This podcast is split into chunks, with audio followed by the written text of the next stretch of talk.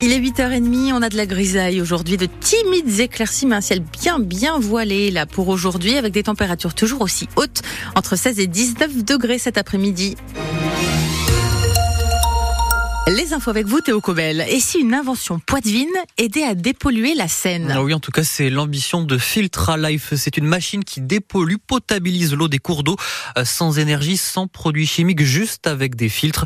C'est un ingénieur basé à Valence en Poitou, Paul Minot, qui a conçu et breveté cette machine.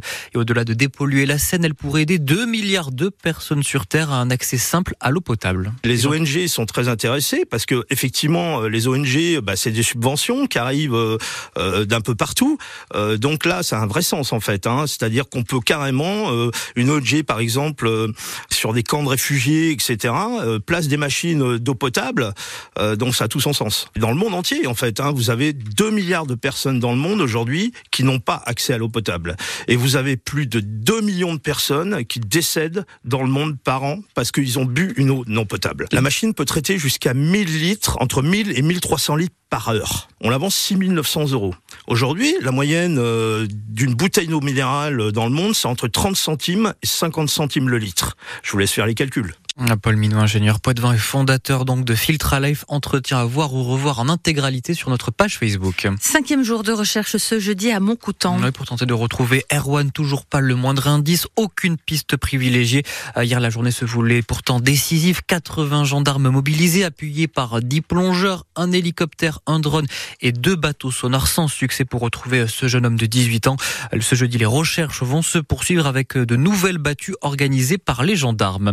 Au tribunal de Poitiers, un homme de 39 ans condamné hier à 18 mois de prison, dont 6 avec sursis, euh, jugé pour vol avec arme pour avoir la semaine dernière agressé une personne qui venait de retirer de l'argent avec un couteau. Euh, c'est dans le quartier des Couronneries. Il a été amené en détention à l'issue de l'audience. Prudence, un TGV sur deux ce week-end dans le Poitou. Oui, avec une grève des contrôleurs qui débute ce soir à 20h et qui va durer au moins jusqu'à ce lundi 8h. Les contrôleurs qui réclament davantage de primes et le partage, un meilleur partage des bénéfices de l'entreprise. Euh, si vous avez prévu de partir en vacances avec la SNCF, ça s'annonce donc très compliqué. La SNCF qui annonce des mesures de dédommagement exceptionnelles. Nouvelle action des agriculteurs ce jeudi. Ils appellent au rassemblement ce soir à 17h30 à Poitiers-Sud et dans le quartier 2001. Action à l'initiative de la coordination rurale de la FNSEA et DGA qui prendront ensuite à la direction de la préfecture de la Vienne en tracteur. Autre mouvement cette fois-ci des enseignants. Ils manifestent dans le département de la Vienne aujourd'hui à l'appel de l'intersyndicale toujours pour dénoncer euh, les réformes à venir avec un tractage prévu place de la mairie à Poitiers entre midi et 15h.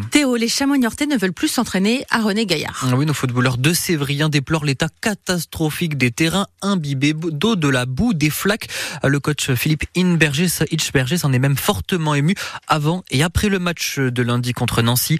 Entretien qui incombe normalement à l'agglomération de Niort. Conséquence donc, William Giraud, le club a carrément décidé de déménager et de délocaliser cette semaine ses entraînements. Oui, la semaine dernière déjà, le staff des Chamois avait vu rouge en voyant l'état du rectangle vert, de la boue, des flaques d'eau. Alors il y a bien un synthétique en guise d'annexe, sauf qu'il est vieillissant, pas bien entretenu selon le club. Le jeune Kylian Gasnier s'est fait les croiser dessus. Depuis, les Chamois estiment que ce terrain est dangereux et craignent de nouvelles blessures. Bref, rien ne va et la de Niort chargée d'entretenir les installations de René Gaillard est carrément pointé du doigt par l'entraîneur Philippe Inchberger. Le terrain, ils ont besoin de plus d'attention en hiver aussi, en été, c'est une évidence. Donc je lance un petit cri. On aimerait bien juste être accompagné, secondé, et l'aspect état du terrain en est un.